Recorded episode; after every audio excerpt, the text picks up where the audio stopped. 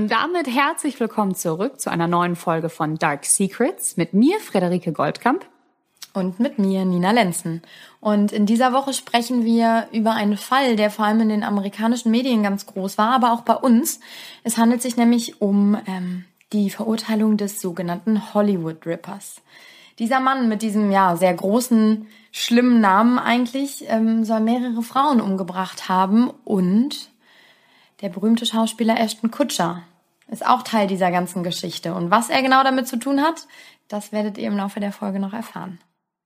Aber erstmal spulen wir ein bisschen zurück und zwar ins Jahr 1993. Ähm, 1993 ist Trisha Pacascio, ähm, wurde sie vor ihrer eigenen Haustüre erstochen ähm, brutal ermordet mit 18 Jahren und ihr Papa hat sie gefunden. Und es gibt ein Interview, wo er erzählt, wie er rauskommt. Er sieht so zwei Tennisschuhe. Seine Tochter kam abends nicht nach Hause. Er kommt raus, sieht zwei Schuhe und neben diesen Schuhen findet er seine erstochene Tochter.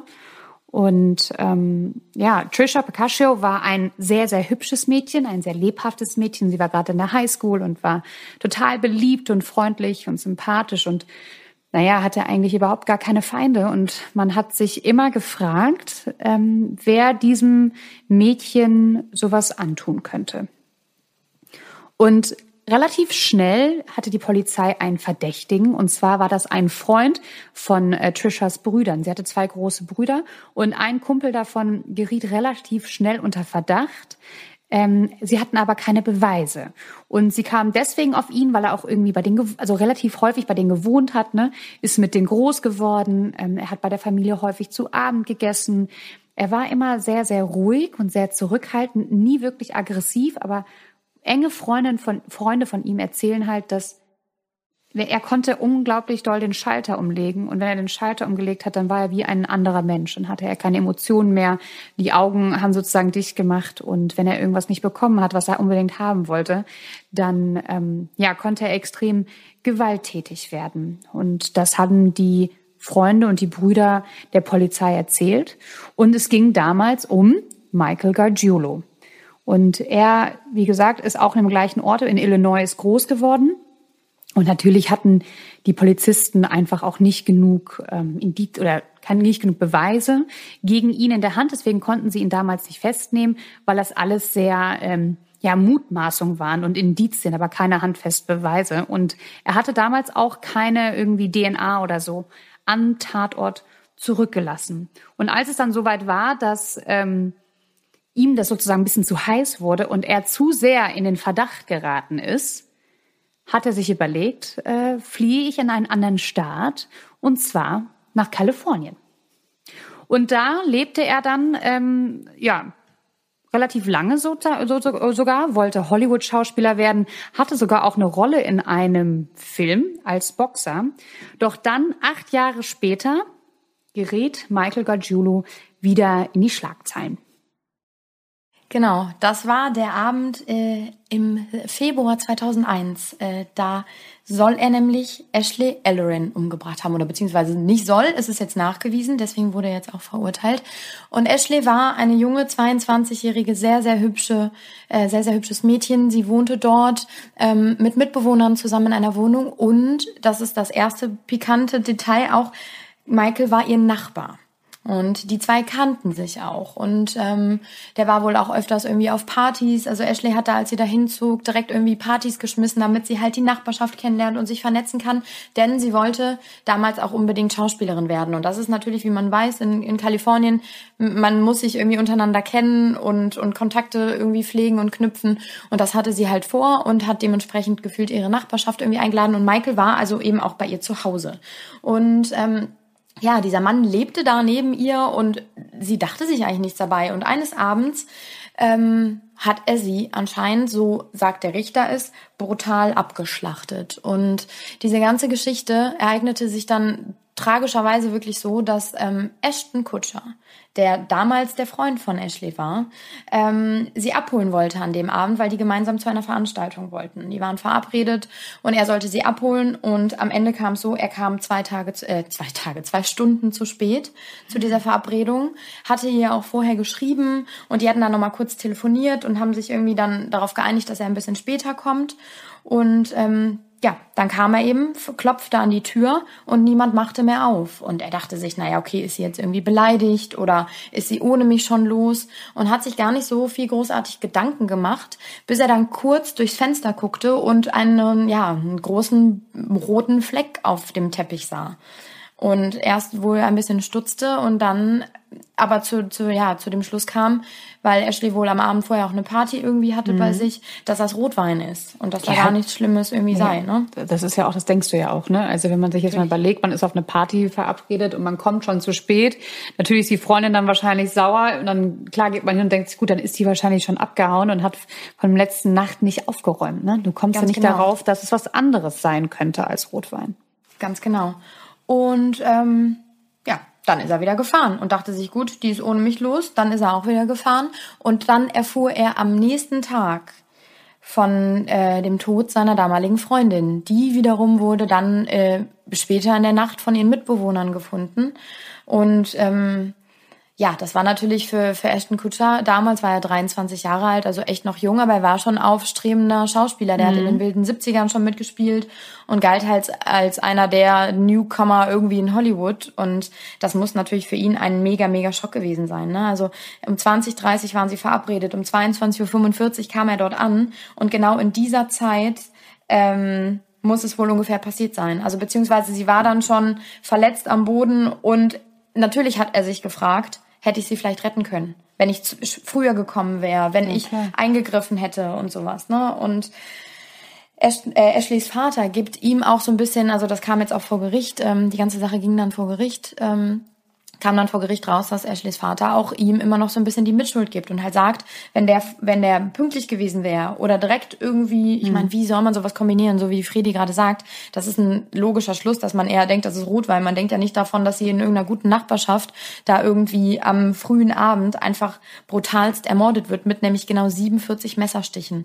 Also es ist, muss so schlimm gewesen sein, dass, dass das echt ganz, ganz übel wohl aussah alles. Ne? Also ich möchte hier nicht ins Detail gehen, weil das ist echt eklig. Ähm, aber ja, da, da bist du natürlich, dass du als Vater dann natürlich irgendwie einen Schuldigen suchst. Und in dem ja. Moment war es halt eben Ashton Kutscher. Und der sich bis heute wohl, äh, so sagen es Freunde und Bekannte aus seinem engeren Kreis, auch echt noch, da das echt noch im Kopf hat und Vorwürfe ja. macht. Ne? Ich habe hier gerade ein Zitat gefunden. Und zwar sagte er ähm, vor Gericht, aber vor zwei Jahren, 2019, sagte er, äh, ich klopfte an der Tür, bekam aber keine Antwort. Ich klopfte ein weiteres Mal, bekam aber wieder keine Antwort. Ich nahm an, dass sie ausgegangen war. Ich war zu spät und sie war vermutlich verärgert, erinnerte sich Ashton Kutscher in der Nacht, also, ne? Und als er dann durch das Fenster schaute, oberhalb des Hollywood Boulevards, sah er halt einen dunkelroten Fleck. Ja. Und so wie genau. er halt sagte, dachte er, es wäre Rotwein, ne? Und er wusste halt nicht, dass ähm, nur wenige Meter entfernt die Leiche seiner damaligen Freundin liegt. Richtig. Und dann sagte er natürlich, und das hat er dann auch im Gerichtsprozess, er wurde dann geladen als Zeuge und hat ja über, über eine halbe Stunde hat er da gesessen, das war 2019, also noch nicht so lange her, mhm.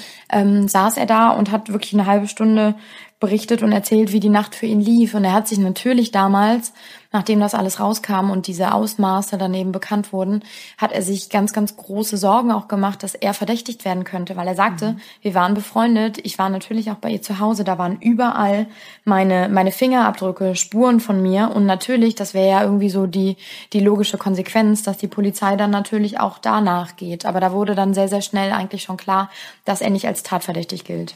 Ja.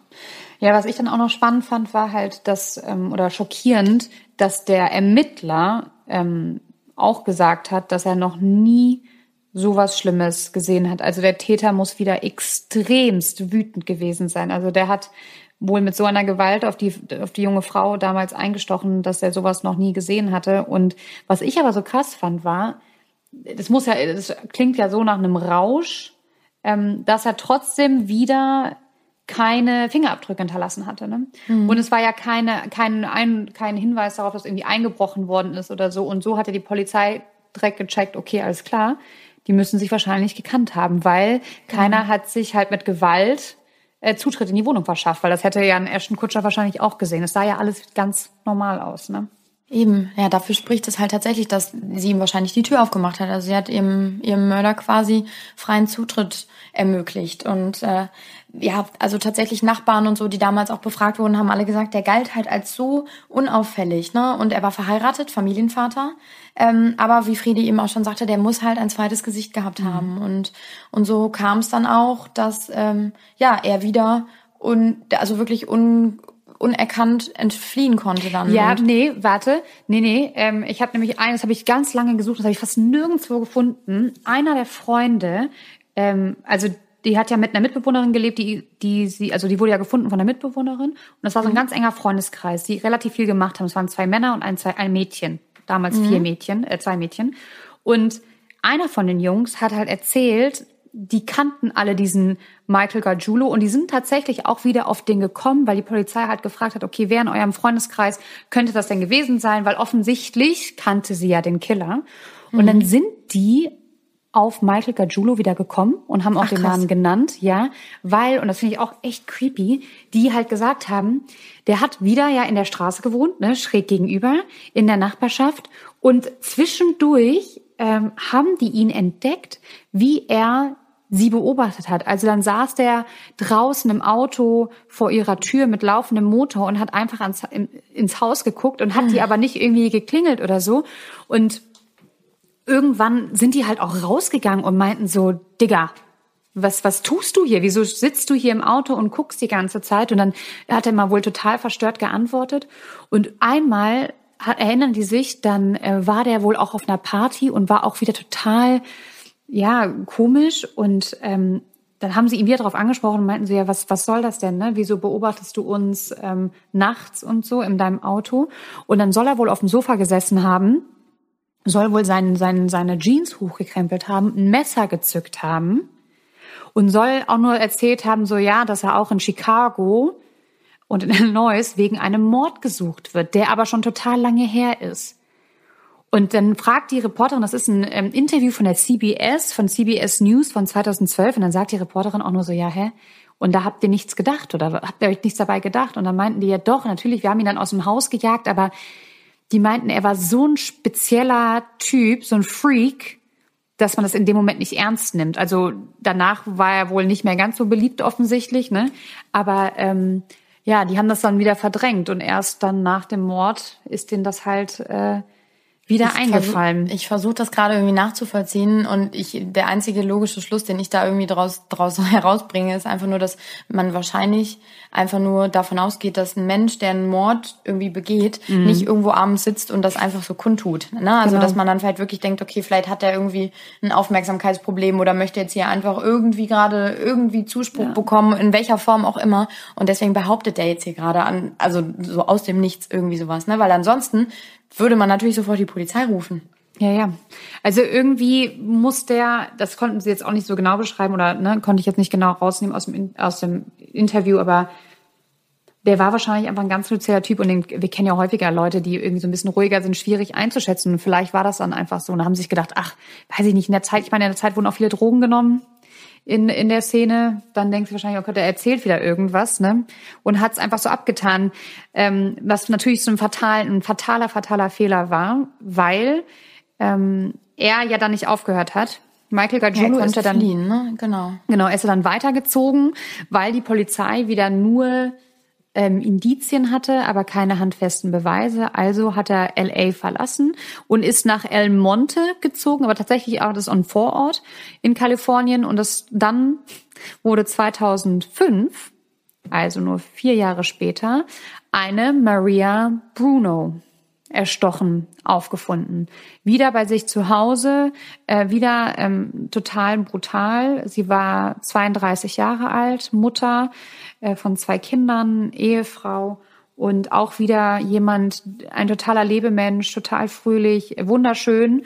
Und man hat einfach mal wieder nicht verstanden, wieso das so einer Person ähm, passiert, beziehungsweise es ist ja immer schwierig zu sagen, warum das Menschen passiert. Aber sie hatte einfach man konnte es sich nicht erklären, wo sie sich Feinde gemacht hat, sagen wir es mal mhm. so.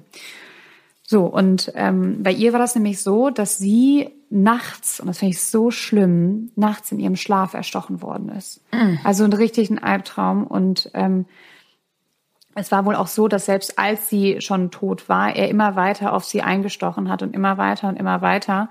Und ähm, man hat dann auch keine, also man hat dann, ist er irgendwann geflohen und dann hat man die Blutspuren gesehen und dann ist er aus der Haustüre raus und ist in, in, in die Nebenstraße. Sie haben in so einer, oder er hat, oder sie hat in so einer Nebenstraße gewohnt und dann ist er da wohl über die Straße gegangen und auf einmal hörten die Blutschropfen auf.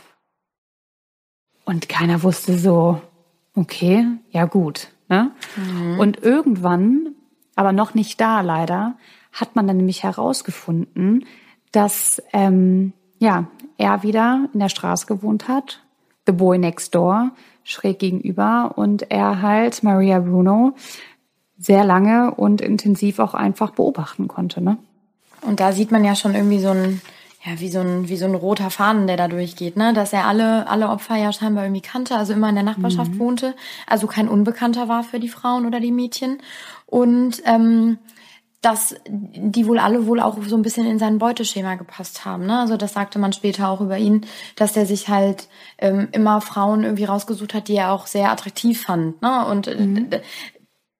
Aber er war, er soll nicht so hinter den her gewesen sein. Also er soll nicht die krass versucht haben anzubaggern. Also die, es war jetzt nicht so, dass ähm, die, die Frauen ihn abgewiesen hätten. Ne? Das, nee, nee. Das, das fand ich mich auch spannend. Der hat die im Stillen und Heimlichen beobachtet, mhm. aber hat keine Avancen gemacht. Mhm. Nee, nee, der war eher so halt der, der stille Beobachter quasi, hat sich das Vertrauen so ein bisschen erschlichen, sag ich mal, jetzt gar nicht zu krass, aber so, dass mhm. du das Gefühl hast, so was man von sich jetzt hier auch kennt. Ich gehe über die Straße und habe das Gefühl, ich kenne meine Nachbarn ja und man grüßt sich einmal nett und es ist ein bekanntes Gesicht. Und ich würde wahrscheinlich, ohne mit der Wimper zu zucken, jeden von denen hier reinlassen, wenn die kurz klingeln und fragen, ob sie irgendwas haben können oder wie auch immer. Mhm. Und wahrscheinlich war es genau auch so. Die Frauen kannten den vom Sehen und dachten sich nichts dabei. Und der hat sich vorher aber wirklich ganz gezielt seine, seine Opfer ausgesucht. Das spricht ja auch irgendwie dafür, dass er in dieser ganzen Zeit, also man spricht vor Gericht, war dann irgendwann die Zahl, zehn Frauen soll er in der ganzen Zeit umgebracht haben. Das weiß man aber nicht. Am vermutet Ende des man, Tages, ne? vermutet man genau, am Ende des Tages sind es drei und eine überlebte halt eben. Ähm, weswegen das alles rauskam. Aber das spricht ja auch schon so ein bisschen dafür, dass er nicht einfach wild umhergemordet mhm. hat, sondern er hat gezielt Frauen sich rausgepickt, die über eine längere Zeit beobachtet, ähm, sich das Vertrauen aufgebaut und dann hat er halt eben irgendwann zugeschlagen. Genau, und das war dann äh, das nächste Mal, schlug er dann 2008 zu, von dem man halt weiß, ne, in mhm. Santa Monica und diese Frau hat ja dann überlebt und da kam er wieder nachts ähm, er kam dann wohl um kurz vor zwölf durch ihr Fenster, kam wieder ins Schlafzimmer und stach halt auf sie ein, ne? mehrmals in die Brust, Schulter, Arme, in die Hände, weil sie sich halt irgendwann wehrte. Die es muss dann auch operativ ähm, ja zusammengeflickt werden wieder. Also sie muss sich wirklich, sie muss auf dem Rücken gelegen haben und versucht haben, ihren ganzen Oberkörper zu schützen. Und er hat wie ein Geisteskranker weiter auf sie eingestochen und dann hat sie es geschafft, und das finde ich so krass, sie hat es geschafft, ähm, ihn von sich runterzutreten. Also sie hat irgendwie mhm. geschafft, die Beine hochzuheben und ihm vom Bett zu stoßen und dabei hat er sich wohl selber geschnitten. Und das war ja dann das Fatale, weil es war das erste Mal, dass er wirklich DNA-Spuren hinterlassen hat. Und dann hat er sich selber geschnitten, ist rausgerannt. Und es war wieder so, es war eine Blutspur, die konnte man verfolgen. Auf einmal hörte diese Blutspur auf.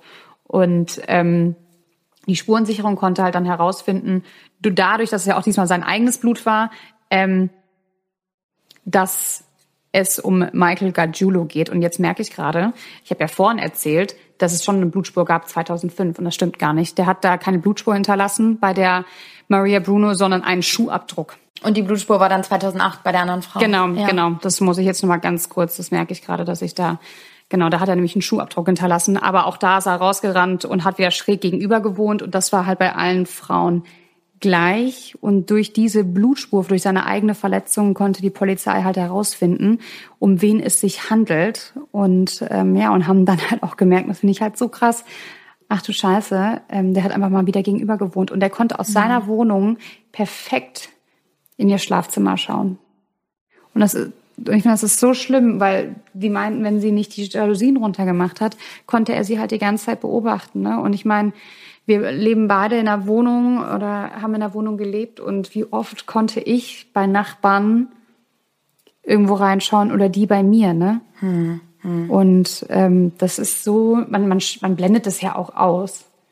Aber trotzdem die Vorstellung, dass da halt jemand sitzt und vielleicht auch noch, und er sah ja auch nicht so schlecht aus, ne, ganz nett war, und ich dann aber einfach beobachtet, ähm, ganz, ganz, ganz, ganz schlimm. Ja, das finde ich auch Horror. Also dieser Gedanke ist wirklich ähm, ja grauenhaft. Aber letzten Endes war das im Prinzip dann sein Ende. Ne? Also er wurde, ja. er wurde überführt. Die Polizei hat es herausgefunden, konnte ihn dann auch mit diesen anderen drei Fällen in Verbindung bringen, weswegen er dann angeklagt wurde. Und der Prozess, ja, der ging mehrere Jahre. Ne? Es war auch Corona, mhm. glaube ich, so ein bisschen geschuldet, dass das alles mal so ein bisschen wieder ähm, ein bisschen stoppte. Ja, die Urteilsverkündung, genau, die Urteilsverkündung. Genau wurde dann über zwei Jahre dann verschoben, dass er dann weiterhin im Gefängnis. Aber was ich halt auch krass finde, der saß ja dann äh, seit 2008 im Gefängnis mhm. und mhm. ähm, jetzt wurde ja erst das Urteil verkündigt. Also so lange saß er da und hat gewartet und hat diesen Prozess genau. mitgemacht und hat gewartet, was mit ihm passiert.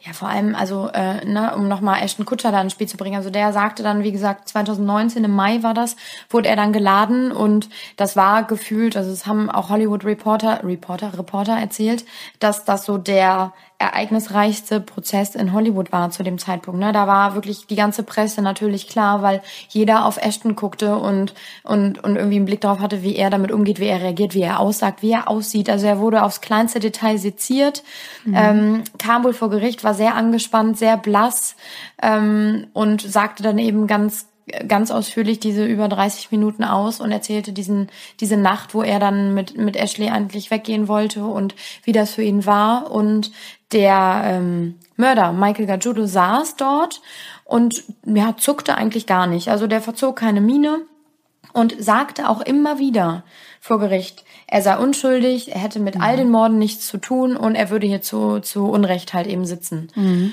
Und ähm, da sagte dann auch später der Richter als Begründung quasi, dass es zeugt ja eigentlich noch mehr. Also er wurde dann für schuldfähig auch erklärt. Ne? Das ja. sind ja dann auch immer so Fälle, wo man vielleicht auch erstmal prüfen muss, ob der vielleicht schuldunfähig ist aufgrund irgendeiner irgendeiner geistigen Behinderung oder so, aber mhm. ähm, er wurde für voll schuldfähig erklärt und ähm, der Richter sagte halt eben auch, dieser Mann hat eben auf das ist ein Zitat jetzt aus dem, aus dem, aus der Urteilsverkündung, dass Michael Gargiulo auf all seinen Wegen Tod und Vernichtung gebracht hat. Und so ein bisschen ist das ja auch, also auf, kann man doppelt sehen, ne? Einmal so dieser Weg, den er durchgefühlt die ganzen Weststaaten von Amerika mhm. gegangen ist und alle Frauen äh, irgendwie sich gezielt ausgesucht hat und dann umgebracht hat. Also was heißt alle, aber diese, diese drei, von denen man auf jeden Fall weiß und ähm, die Art und Weise, wie er vorgegangen ist, weil alle wurden ja wirklich so kaltblütig und grausam ermordet, dass er halt eben da einfach ähm, ja zeigt, dass er ein eiskalter Killer einfach ist. Genau, ich hatte auch noch diese Worte, so er war kaltblütig und kalkulierend und sein Anwalt Daniel Nordoni hat auch noch probiert zu sagen, dass der Mann äh, psychisch krank ist. Ne? Mhm. Das ist ja so der Klassiker eigentlich, ne, dass die versuchen, das darüber zu retten. Ja, eine mildernde Strafe ähm, weil jetzt nämlich rausgekommen ist, also er wurde jetzt zu Tode verurteilt. Mhm. Wobei ähm, es unwahrscheinlich ist, und das fand ich auch total spannend, dass er, also in, in Kalifornien gibt es die Todesstrafe offiziell noch, die ist aber ausgesetzt, die wird nicht mehr ausgeführt. Also du kannst zu Tode ähm, ja, bestraft werden, ne? Du kannst mhm. die Todesstrafe erhalten, mhm. ohne, sage ich jetzt mal, ähm, tatsächlich getötet zu werden aber du sitzt halt dann trotzdem im Todestrakt. Halt in, ja, und das ist halt echt Horror. Also auch richtig so und ähm, finde ich, das ist halt alles Stahl, Stahlpritsche, ein Waschbecken, ähm, ein Klo, das war's. Total klein alles. Du kannst nicht an diesen ganzen Sachen teilnehmen, äh, was die anderen Häftlinge machen dürfen. Du hast keinen Kontakt zu anderen Häftlingen. Du hast nur ganz kurze Zeit, in denen du rausgehen kannst und so. Und natürlich versuchen dann die Anwälte, das irgendwie zu verhindern. Die versuchen ja das dann noch irgendwie, ne, dass sie halt sagen, okay, wir müssen irgendeine andere Strafe lebenslänglich äh, irgendwie rausschlagen, damit er nicht in diesem Todestrakt sitzt. Hm. Ich finde, ähm, ich bin dann so ein bisschen über, über die Todesstrafe habe ich noch so ein bisschen nachgedacht, ne? Weil mhm. Mm, der erste Impuls, den man hat, wenn man hört, was so Menschen, und gehen wir jetzt mal explizit auf Michael Gargiulo ein, der hat ja da irgendwie planmäßig Frauen abgeschlachtet. Da ist mein persönlicher erster Impuls natürlich, okay, der hat es nicht anders verdient, ne? So. Aber ähm, irgendwie ist es natürlich trotzdem krass, wenn man so überlegt, okay, da entscheiden dann Menschen über den Tod eines anderen und also das ist ja so ein bisschen Gott spielen eigentlich, ne? Wir entscheiden jetzt, in welcher Art und Weise der sterben muss, ob es jetzt, keine Ahnung, was gibt's da alles, die Giftspritze und keine Ahnung, die sind ja wirklich dann auch echt hardcore. Da mhm. gibt's ja super viele Fehler, die dann auch passiert, wo Menschen dann doch überlebt haben und Qualen leiden und weiß ich nicht was. Ähm, möchte ich jetzt hier niemanden in Schutz nehmen oder so, aber so ein bisschen ähm, finde ich das halt generell schwierig. Ne? Also es gibt ja in dritte Weltländern auch noch total oft, aber eben Amerika, die sich so als so fortschrittlich bezeichnen, finde ich es schon krass, dass es da dann wirklich dann doch so vielen Ländern, also so vielen Bundesstaaten dann doch noch die Todesstrafe eigentlich ausgesprochen wird. Ne?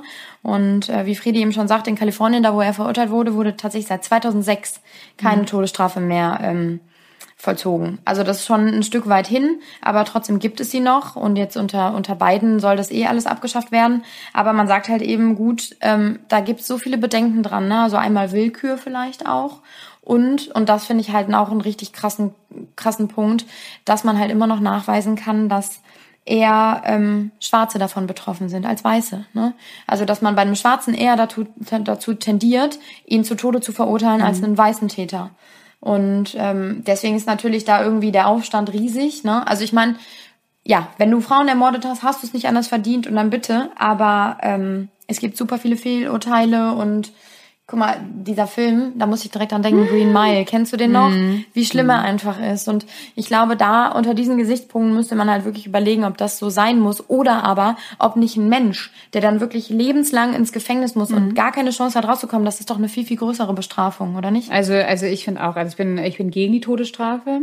Absolut. Was ich gerade meinte mit, das finde ich richtig so, ist nicht die Todesstrafe, sondern dass er in einer einsamen kleinen grauen ja. Zelle sitzt ja ohne ähm, Ablenkung, ohne ein ähm, Zellengenossen, sondern ganz alleine auf seinen ja. paar Quadrat Quadratmetern, die absolut ungemütlich sind. Er hat keinen Fernseher, gar nichts. Das meinte ich mit richtig. Und ich finde mhm. auch, ähm, das, das finde ich halt irgendwie auch, finde ich auch gut. Was ich jetzt bei der Todesstrafe, gut, er wird wahrscheinlich nicht hingerichtet, ähm, aber es kann halt doch noch sein, die Todesstrafe ist nur ausgesetzt. Also angenommen, Kalifornien kriegt einen anderen Gouverneur und der sagt wieder, öh, jetzt wird's wieder eingeführt, dann kann das alles ganz, ganz schnell gehen. Und deswegen bin ich gegen die Todesstrafe, absolut für lebenslänglich. Und ich finde, dass, aber lebenslänglich heißt ja auch, dass sie resozialisiert werden und dass sie wieder rauskommen können. Aber ich finde zum mhm. Beispiel bei Serienkillern, und das ist er nun mal, weil er drei Frauen, ab drei Personen bist du ja ein Serienkiller, mhm. ähm, dass der, dass der hat nicht wieder rauszukommen und der hat auch nicht resozialisiert zu werden und der hat da im Gefängnis auch wirklich keinen Spaß zu haben,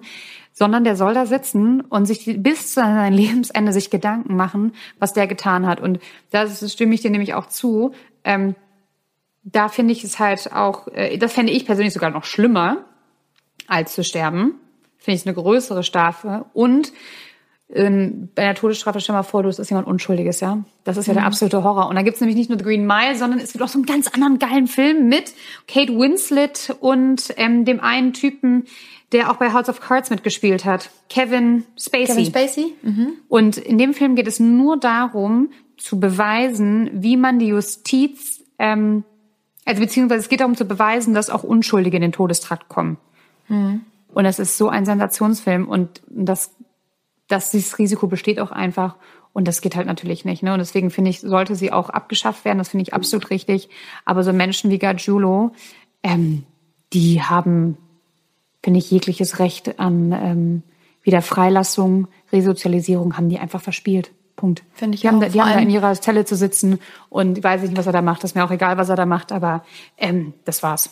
Fertig. Ja, Hinter Gitter. So. Ja. Für ganz und da bleiben, genau. Und und das äh, ist ja die größte Bestrafung, die man eigentlich haben kann. Ja. Ne? Und ich finde, wenn man da irgendwie sitzt und, und der Vater von, von dieser ermordeten Ashley da einfach sitzt und weint und sagt, dass seine Tochter, egal was passiert und egal wie das Urteil irgendwie ausgeht, ja nie wieder lebend zurückkommt. Und du hörst und siehst den einfach nur und dir bricht es das Herz. Und dieser Typ sitzt da, verzieht keine Miene, zeigt in keinerlei Hinsicht auch nur ein Fitzelchen von Reue. Mhm. Ich finde, sowas zeigt ja immer schon, was, ja. also das ist ja so richtig empathielos mhm. und einfach einfach nur genau. krank. Ja, und vor allem, weil er die ja kannte. Ja. Der kannte die Familie ja. Der ist, ähm, und vor allem, der kannte ja die Familie von hier Boccaccio. Der ist mit denen groß geworden. Also der ist rein und raus bei denen gelaufen. Der saß mit den Eltern am Tisch. Die haben den jahrelang mit begleitet und das muss man sich halt auch mal überlegen. Und dann bringt der äh, die Tochter um, die er schon seit Jahren kennt. Und das ist einfach so äh, unglaublich traurig. Und ähm, was ich aber auch, was ich aber auch ein bisschen ergreifend fand, ist, der Sohn von Gajulo ist halt auch für die, äh, für die Jury getreten und hat natürlich sich gegen die Todesstrafe ausgesprochen. Und er sagte mhm. halt, sein Papa war fünf Jahre alt, als ähm, er verhaftet wurde 2008 und er hat halt gesagt, ähm, jetzt zitiere ich, ich sehe keinen Mörder, alles was ich sehe ist mein Vater Ach, und ich auf. wünsche mir, dass er am Leben bleibt, sodass ich immer noch mit ihm sprechen kann. Und das kann ich halt auch verstehen, ne? für den Jungen. Mhm. Und, ja, eben. Das ähm, habe ich eben auch die ganze Zeit im Hinterkopf schon gehabt. Der hat halt eben Kinder und eine Frau, ja. ne? Ja. Und das ist irgendwie, und, ja. Ja, diese, also dieser Rattenschwanz nenne ich jetzt mal so salopp, den das dann hinter sich bringt. Wenn das jetzt ein alleinstehender Mensch, dann ist es nochmal, glaube ich, ein ganz anderes Blatt irgendwie. Aber wenn da Kinder mit im Spiel sind, die dann halt eben ihren Vater verlieren durch sowas, das ist, ich glaube, das verkraftest du dein Leben lang nicht. Nee, und deswegen ähm, gut, dass die Todesstrafe ausgesetzt ist. Gut, dass er sozusagen jetzt aber diese Strafe bekommen hat, finde ich. Ich finde, man sollte mhm. es vielleicht lebenslänglich machen, aber dann haben die ja nochmal ganz andere Rechte im Gefängnis. Ähm, also bis eigentlich ist es jetzt, die Todesstrafe sollte hoffentlich, wird hoffentlich nicht wieder eingeführt. Das würde ich mir wirklich nicht wünschen, aber dass dieser Mann da sitzt in seiner Zelle aus Stahl mit einer Pritsche, einem Waschbecken und einem Klo, ähm, finde ich absolut richtig und er hat ja auch die Möglichkeit, glaube ich, irgendwie alle paar Monate mal mit seinem Sohn zu sprechen. Auch das gestehe ich ihm zu. Natürlich, das ist immer, ist ja, vor allem auch für den Sohn. Also ich finde, der Sohn muss selber entscheiden, will er mit seinem Vater reden oder nicht. Aber dann sollte es auf jeden Fall ermöglicht werden. Sehe ich genauso. Ne? Und ja. vor allem, ich meine, er beteuert ja immer noch seine Unschuld. Mhm. Und vor allem hat er natürlich auch das Recht, dass ähm, vielleicht das Verfahren wieder aufgerollt wird, Anwälte da wieder rangehen und ähm, dann kommt da noch mal was. Man weiß es ja nicht. Ne? Da sitzen genügend Menschen, die unschuldig sind in der, im Todestrakt oder haben lebenslänglich und denen steht auch das Recht auf ein Verfahren zu und dass die Anwälte sich das noch mal anschauen. Wenn es dazu, ähm, ja, wie nennt man das, Nina? Du in deinem juristischen, du, du alte Jurastudentin, wenn es dazu einen Anlass, nee, wie nennt man, wie sagt man das? Äh, berechtigte, berechtigte Beweise oder Hin Hinweise oder so, ich weiß genau. jetzt gerade gar nicht. Aber ja, du hast vollkommen recht. Und da habe ich jetzt auch schon wieder einen Fall, der, äh, einen Fall, einen Film, der mir gerade einfällt, der so, so, so, so krass ist, so traurig, aber auch so schön. Ich überlege gerade, wie er heißt. Da geht es um eine, ähm, um ein Geschwisterpaar. Auch in Amerika, auch wieder geistesgestört mit der Todesstrafe und mit den Bestrafungen damals. Ähm, also ist schon ein bisschen länger her. Ähm, und Geschwisterpaar und der der ähm, Bruder von den beiden, der wird ähm, angeklagt, weil er eine Frau umgebracht haben soll. Auch ganz ekelhaft irgendwie abgeschlachtet bei denen zu Hause. Und der beteuert immer wieder seine Unschuld. Und die Schwester leidet halt da so sehr drunter. Und ähm, hier Betty Ann Waters, so heißt er. Mhm. und die sagt halt irgendwann, weil alle Anwälte sozusagen ihren Bruder schon abschreiben und sagen, nee, der war das und dem gar nicht mehr Vertrauen irgendwie hinschenken. Und also gefühlt das komplette System System sich sozusagen gegen ihn stellt. Und die ist da, die ist, die ist in ganz einfachen Verhältnissen aufgewachsen. Sie arbeitet in der Kneipe, hat auch selber zwei Kinder und ist ganz mittellos. Und die sagt aber irgendwann, ich studiere jetzt Jura damit ich irgendwann Anwältin werde und meinen Bruder oh. selber da rausholen kann. Und der, der, auch ihr werden so viele Steine wieder in den Weg gelegt, aber die kriegt es am Ende und das ist eine wahre Begebenheit. Ne? Also dieser Film beruht auf allem, was da passiert ist, echt, ist damals passiert. Und sie boxt sich so durch dieses geistesgestörte Jurastudium. Immer wieder ist sie dann am Ende, wo sie, wo sie, wo wieder irgendwas passiert, wo, wo, wo sie wirklich das Gefühl hat, okay, die ganze Welt ist, hat sich gegen mich verschworen. Ja. Und er sitzt halt die ganze Zeit im Gefängnis, wird halt alt und so richtig so, dass er sagt, ich habe einfach auch keine Lust mehr aufs Leben ja. und, und und sie, sie, ja, ihr bricht es das Herz und am Ende des Tages kriegt sie ihn aufgrund äh, fehlender beziehungsweise mangelnder Beweise, die damals waren, aber einfach nur, weil der Polizist einfach jemanden rankriegen wollte und er war halt das leichteste Opfer. Ähm, und sie kriegt das raus und findet da so ganz kleine Indizien, mhm. die einfach dafür sprechen, dass er es einfach nicht war. Mhm. Und am Ende des Tages boxt sie ihn raus. Ne? Und das spricht einfach, so finde ich, auch so ein bisschen für dieses abgedrehte Rechtssystem, was es da vor allem in Amerika halt gibt. Ne? Mhm. Ähm, also es fängt ja nicht nur bei der Todesstrafe an, sondern geht weiter in, also wirklich irgendwie Korruption und irgendwie Ver, Ver, Verbindung von irgendwie Polizei und Staatsanwaltschaft gegen halt sozial schwächere Mitglieder irgendwie und ja, ist schon krass. Voll. Und ich habe jetzt auch den zweiten Filmtipp. Hey, das Leben des, das Leben des David Gale. Der Stimmt. Ist der ist mega. Ja. Und ja, da ähm, gibt's echt viele. Ja, danach ist man irgendwie, also danach kann man nicht mehr für die Todesstrafe sein. Meine Meinung. Mhm. Ähm, ich, was ich halt einfach nur krass fand an diesem Fall, also erstmal ist ja unser erster Mordfall bei Dark Secrets. Ähm, ist es echt? Ja, ist der erste richtige Mord, ja ich schon. Ich gehe gerade alle 31 Folgen bisher durch und ja, krass. ist tatsächlich unser erster richtiger Mord und gut, Ashton Kutscher hängt da halt irgendwie mit drin, aber natürlich ja auch nicht so wirklich, ne? Also er war mhm. ja auch so ein bisschen der Aufhänger. Ähm, aber ich habe mir auch überlegt, boah, krass, schon mal vor, wie krass für, auch für ihn, ne? Er startet gerade seine Hollywood-Karriere. Mhm. Und die ist direkt unter so einem, unter so einem und, schwarzen Ereignis ja, quasi. Und dann wird ne? erstmal deine Freundin ähm, da brutalst ermordet. Das oh. ist schon auch schon ein Heavy Start auch für ihn und das ist auch Hut ab, wie er das alles ähm, ja auch verarbeitet hat, ne? Steckt man auch nicht auch, so einfach ähm, weg. Am Tag von dem Prozess, also ich meine alleine das, ne, du hast irgendwie das Gefühl, ja, die ganze Menschheit, die ganze Welt beobachtet jetzt gerade das, was du machst und tust und wie du dich vor Gericht verhältst und irgendwo schwillt wahrscheinlich ja immer noch in deinem Hinterkopf, boah, nicht, dass da auch nur irgendwer jetzt gerade denkt, ich hätte was damit zu tun vielleicht, ne, oder zu tun gehabt und ja, und du gibst dir ja auch schon genug, also du kannst mir nicht sagen, dass man, ja. du machst, du machst jetzt schon so viele Vorwürfe ja, klar. Und der wurde an dem Tag vom Prozess wurde der vorher mit einem Buch unter der Hand von einem Paparazzo abgelichtet, wo irgendwie das war so ein Ratgeber für wie gehe ich in äh, äußerst schwierigen und unvorhergesehenen Situationen am meisten um. Und da wurde natürlich dann auch direkt wieder interpretiert, okay, der liest sich jetzt gerade irgendwie ein, wie weil ne also wie oft ist es schon passiert, dass irgendein Schauspieler in so einen Fall verwickelt war irgendwie auf irgendeine Art und Weise. Ne? Ja, und vor allem, also man will ja auch, also das da zu sitzen und äh, vernommen zu werden, ist ja jetzt auch nicht mal nicht so einfach. Ne? Also ja äh, sich da den Fragen der Anwälte ausgesetzt zu werden und ein Anwalt, der da gerade für kämpft, dass sein, dass sein Mandant nicht die Todesstrafe erhält, also der kämpft ja dann auch wirklich mit harten Bandagen, mhm. da willst du auch nicht sitzen. In dem Kreuzverhör möchte ich nicht sein. Also sei ihm gegönnt, dass er sich vorher einen Ratgeber durchgelesen hat. Ja. Aber Fred, als du eben gesagt hast, Kevin Spacey, seitdem schwört die ganze Zeit in meinem Hinterkopf Kevin Spacey rum. Und ich finde auch seinen Fall natürlich richtig, richtig spannend, ne? Also es fängt ja wirklich an mit all seinen, mit den Gerüchten, die es da um ihn gibt und mit all den ah. dunklen Geheimnissen, die er hat, mhm. bis hin zu äh, Rollen wurden umgeschrieben, weil er dann nicht mehr damit spielen durfte. Jetzt wird wieder ein Film gedreht, wo ähm, er die Hauptrolle spielt, wo sich gefühlt schon jeder darüber auslässt und sagt, wie kann das sein, dass so jemand wieder irgendwie äh, auf die Bildfläche darf und der Regisseur von dem Film auch in nicht so coole Sachen verwickelt ist und deswegen hätte ich jetzt überlegt, ob vielleicht unsere nächste Folge oder ah. irgendeine Folge irgendwann mal Kevin, Kevin Spacey, Spacey, ist. Da bin ich, würde ich ja. gerne mal wissen, was ihr alle davon haltet, ob ihr da Bock drauf hättet, weil ich, ich finde da das gerade richtig drauf, spannend. Weil er war tatsächlich einer rein. meiner Lieblingsschauspieler und dann fand ich ja. alles ganz, ganz schlimm, was passiert ist. Fände ich auch sehr, sehr cool, aber sonst ähm, habe ich ja auch noch so eine Idee. Aber da können wir ja dann mhm. gleich nochmal drüber schnacken, Frau Lenzen.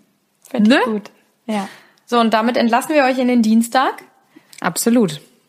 Habt einen wunderschönen und, äh, Tag, ihr Lieben. Und ähm, wir hören uns in zwei Wochen wieder. Ab, genau. Also, bis in zwei Wochen. ciao, ciao. Tschüss.